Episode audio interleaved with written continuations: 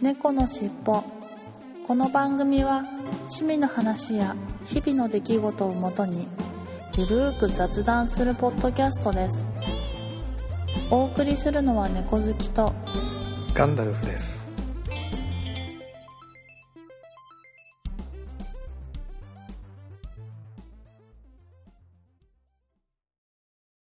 猫のしっぽ猫のしぽポッドキャスト第511回始まります。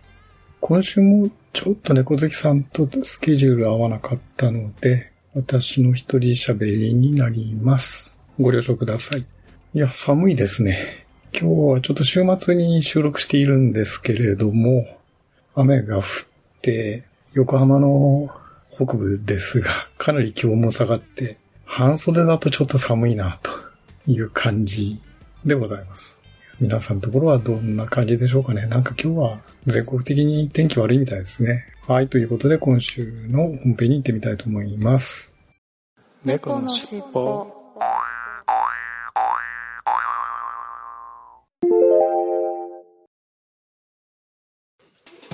ててて、てっててて、てってて。猫のしっぽおきの皆様、どうも、はじめまして、え、ガンダルです。おなじみのあの、オルネポこと、桃屋のおっさんのオールデイズ・ザ・ネッポンという番組をやっております、桃屋のおっさんと申します。え、世界一聞き流せる、ポッドキャストというのをコンセプトに深夜ラジオのオープニングトークっぽい感じで私、ほぼ一人で喋っております。え、途中でゆかりのあるアーティストの曲を流したり、え、大好きなポッドキャストの紹介をしたり、え、気分はクリス・ペプラです。え猫のしっぽを聞いた後はぜひオルネポを検索していただきまして、登録ボタンを押していただきまして、オルネポを聞いててくださいね。バイバイバイバイバイバイ。とってとって。てとって。とってたててってと。とってたててってと。はい、それでは今週の本編に行ってみたいと思います。はい今週の本編は、ちょっと前に似たようなテーマでやったんですが、えっと、はい日本語の謎の言葉の話ということで、えっと、以前はなんか変な日本語の話と話をしたんですけれども、今日は、はい。今回は日本語の中で、この言葉って何っていう謎の言葉をちょっとひ普段疑問に思ったような言葉がいくつかあって、えーご存知ですかという話をちょっとしてみたいなと思いまして、えーまあどういうことかというと、例えば、あの、保存を噛むっていう慣用句というかこと、言葉があるじゃないですか。日本語の中の、まあその、慣用句というか、なんか、言葉じゃないですね。慣用句ですかね。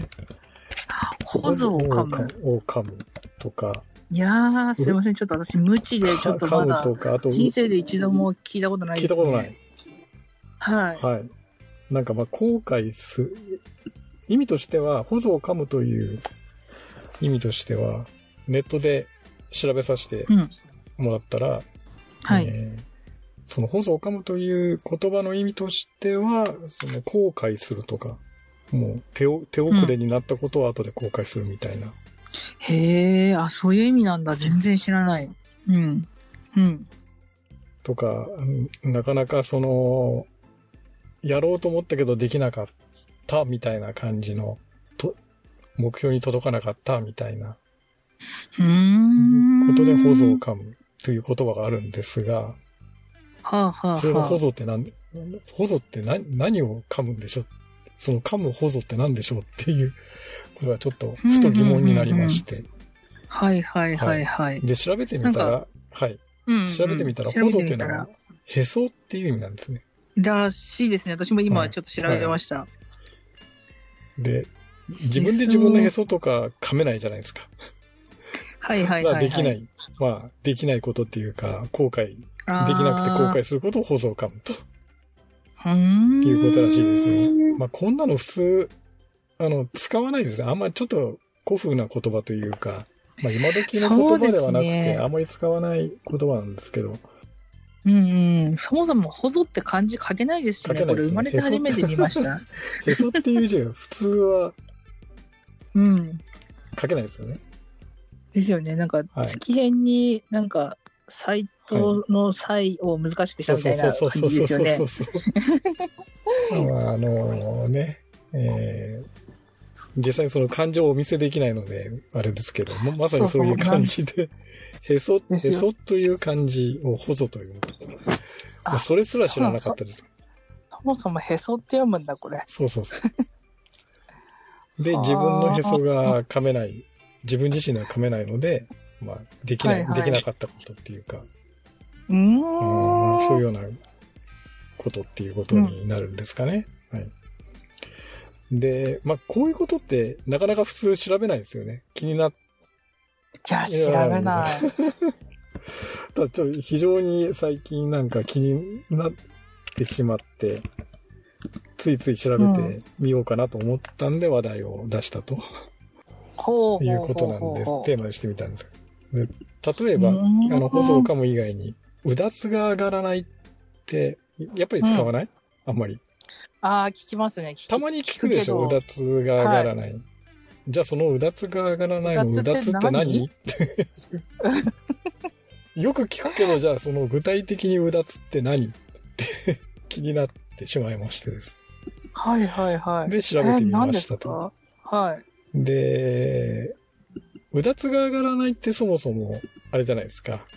あのー意味と、それ自体の、うだつが上がらないという言葉の意味自体というのは、なんかパッとしないとか、出世しないとうんうか、生活が良くならないみたいな、それ以上上に行かない的とな的な、感じっぽいですよね。いい意味合いとしてはそういうような意味合意いですよね。で使いますよね。うん。じゃあそのな、なんでうだつが上がらないって、はいうだつって何って。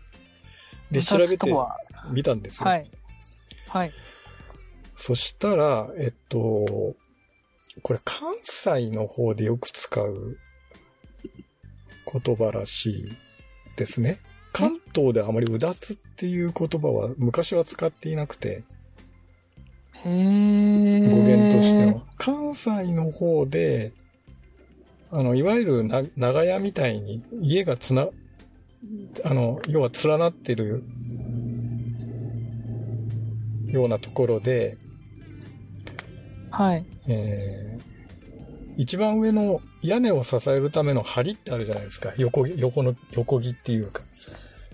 はいはいはい。梁と、あとそれから、えっ、と、一番屋根の骨組みの一番高いところは、あの、胸木って言うんですけど、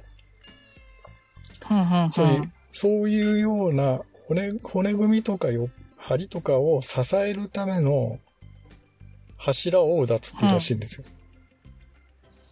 ふーん。そう家と家の間で、そういうのを支えるために立てる柱をうだつっていう、いうらしいです。はあそれどっちかというと関西の方でよく使うと。使われてた言葉なんだ。あと、へえ、なあ、関西の方では、えっと、棒、あの、ごめんなさい。えっと、それはそもそも一般的な話で、関西ではなくて、その、柱を支える、はあの、梁とかを支える柱をうだつっていうんで、これ一般的な話で、ごめんなさい。で、関西の方で、京阪神の方では、はい。家と家の間に防火壁を建てはい。るケースがあって、で、それのことをうだちって言ってて、で、そんな家と家の間に防火壁、高い防火壁を建てられるような裕福な家は。うだ、うだうんうんうん。つが上がるっていうか、それを上げられる裕福な家っていうことで、で、うだつが上がらないってことはそういう防火壁を建てられないような、あまり裕福でない家のことをああ、そういうことかっ。ていうことで、まあ、り両方の意味から、まあそう、なかなか、ね、今時に使わない言葉ですけど、まあそういうような言葉が転じて、うだつっていうものがあうーん。あったと。昔はあったと。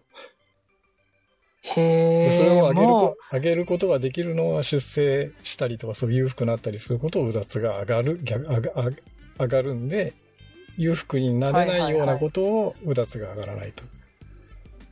ああ、もう、ね、もう家の構造が変わってるから、なおさら使わないってことですよね。なおさら使わないですよね。そんなね、いや全然、あのもの入ってこないははそんなむ昔、昔はあの、胸上げとかやってたじゃないですか。餅巻きみたいな感じで。家を建てるときに。そうう、やってませうんーん。いやー、私、見たことないですよ見ね。あの、は大工さんが、その家を新築するときに、えっと、最初骨組みを、それこそ作るんですね。そい。のはい。で、骨組みがある程度できたところで、あの、餅巻きをするんですよ、近所の人に。ほー、お披露目かおお披露にお披露目兼ねて、家を建てますお。披露目を兼ねて。うん。胸、胸上げ式っていう、まあ、や屋根をさ最初に、屋根を作るときに、その胸上げ式っていうか、ほうほうほう。家を作りますっていうことで、お披露目を兼ねて、餅巻きっていうのをやるんですね。その、か、その家を作る人の家族の人が。ほうほうほう。あそれ胸上げって言うんですけど。へー。まあ、そういうような風習ももうい今はないですよね。いや、ないですね。唯一その家でやるって言ったら、多分家建てるときになんか、はい。お払い的な？神主さんが地鎮祭みたいな感じでお払いをする地鎮。祭？それはね、あの、今でもまあややられるお家は多いですけどね。多いですけどねそれは建てる前そうに、建てる前に、あ、そうそうそうあれで。すよね。家、そのまま建てる前にやる。あったりするけど、餅巻きはもうそもそもあれですよね、今なんかこう近所同士隣に誰住んでるかわかんない時代ですもんね、今。都会なんか特にそうですしね。いやそうそうそう。で、新築一戸建てを建てるからって言って、今時なんかそんな持ち巻きなんかままずやらないですよね。やらないですね。聞いたことないなあの、なんか、うるさくしますよっていうんで挨拶回りは、ね、工事でうるさいですよっていうので挨拶回りぐらいはありますけど、ぁ。ね、菓子折り持って挨拶近所に回るぐらいはあるけど、餅巻きはさすがにしないですよね。しないですね。うちの田舎では結構やっぱり私がちっちゃい頃はまだそういう餅巻きっていうのがあったりして。ああ、そうですか。うんで、みんなで、ちっちゃい子がみんなでわーっと、その餅もらいに、うんま巻いたも餅をだから2階から巻くんですよ。ふんふんふん。え、ちなみにそれはちゃんと袋に入っているんですか？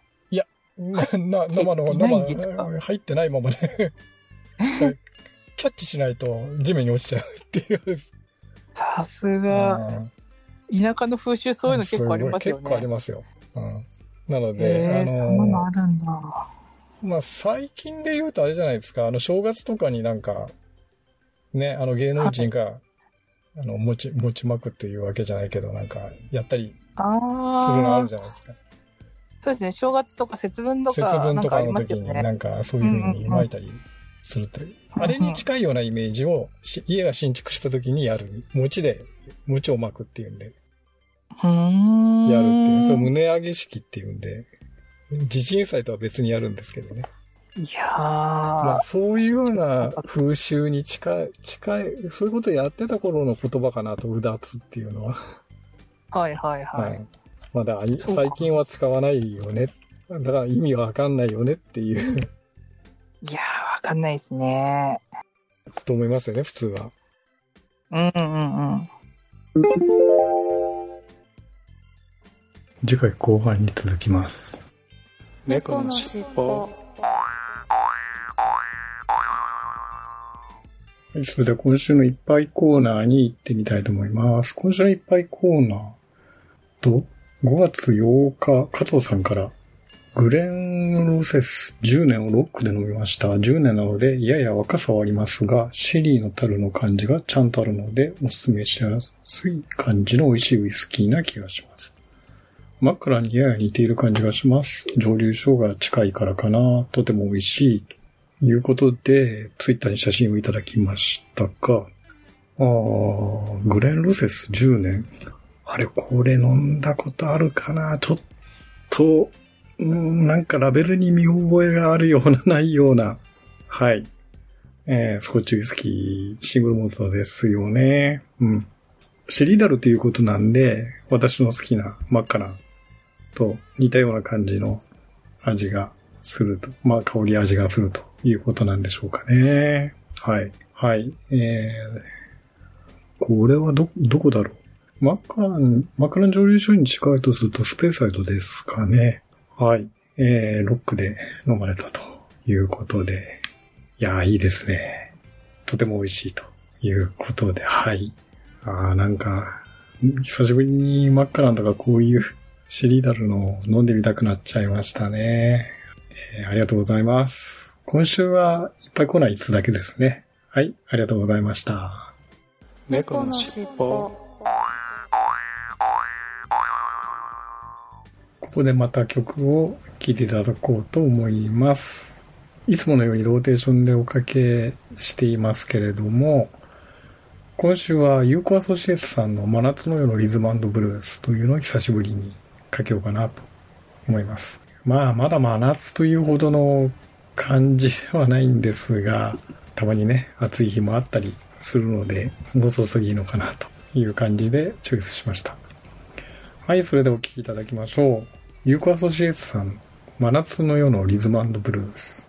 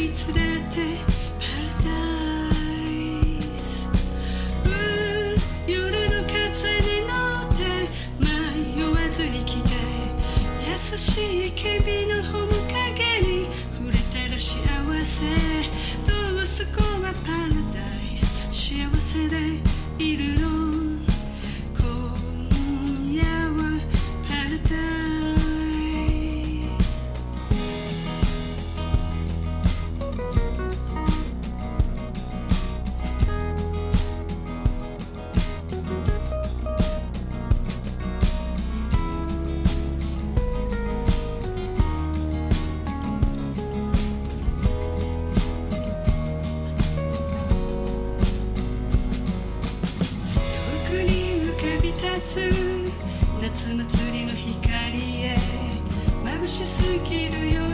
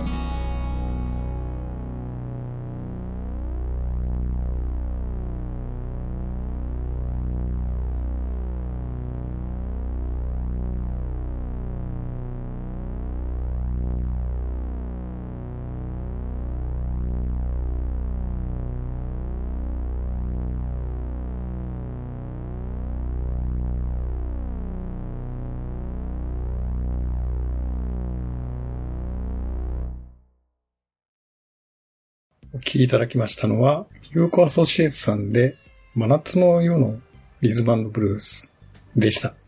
いやー、やっぱりね、真夏に聴くのが、真夏の本当に夜に聴くのがぴったりの曲で、今日はちょっと肌寒かったので、うーん、あの、まだ少し早かったのかなという感じでしたけれども、まあそれでもね、あの、夏祭りっぽい感じがして、いやー、今年はもう本当にね、祭りがいろいろ復活して、この曲も、えー張り切って歌えるようになるんじゃないでしょうかね。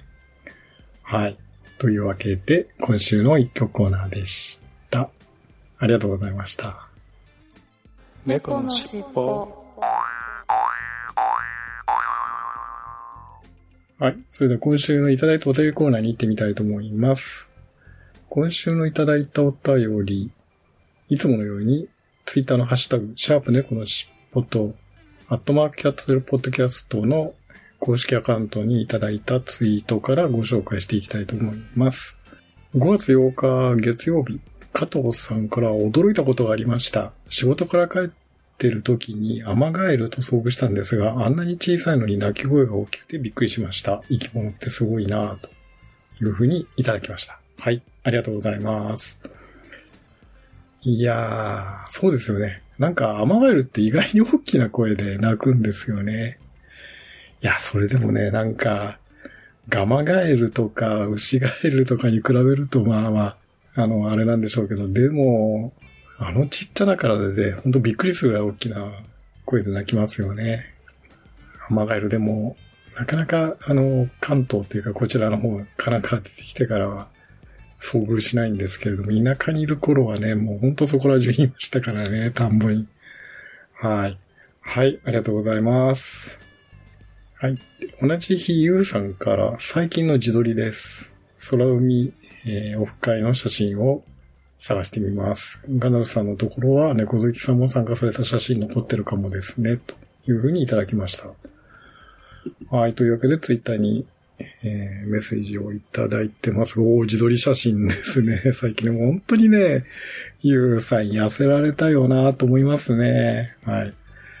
えー当時、空海のオフ会やってたのはもうコロナの遥か前ですからね。うん。はい。えーちょっと探してみて、見つけられたら、ぜひお送りしたいと、DM かなんかでね、あの、ご連絡したいと思いますが、はい。あ、で、続けて、2017年オフ会に参加していたようです。ということで、えーその時も Facebook のあれですね、えー参加、空海東京オフ、あ、2017年だよな。確かそうそうそう。はいはい。えー、いや、懐かしいですね。うん。もうなんかすごく懐かしいなはい。いやー、なんだか。あれ、でもこのオフ会私出てなかったのかなうん。多分この時は出てなかったんだと思います。はい。もっとね、えっと、他のオフ会には出てたんじゃないかと思うんですが、昼間の多分、イベントにはね、多分出てなかったんじゃなかったかな。夜の飲み会だけ出たのかな。ちょっとあまり覚えてないですね。ちょっといろいろ写真とか残ってた調べてみたいと思います。いやーもうコロナもやっと明けたので、そろそろオフ会とかもね、したいなと思いながら、なかなか思うようには、以前のようにはできていないんですけれど、ケンチさんから5月9日にいただいてます。509回から10回を拝聴。気温もぼちぼち安定してきた感じですが、気を抜いてはいけない感じですね。と。いただきました。はい、ありがとうございます。いや、本当にそうですね。まさに、落ち着いてきたのかな。でもまあ、なんかまだ、上がったり下がったりで、なかなか安定しない天気が続いてますよね。関東は。はい、ありがとうございます。はい、そして5月10日、アポロさんから、令和5年5月9日、ポッドキャスト拝聴日報丸2ということで、たくさんのハッシュタグの中に猫の尻尾の510回を聞いていただいてます。はい、ありがとうございます。いつも本当にありがとうございます。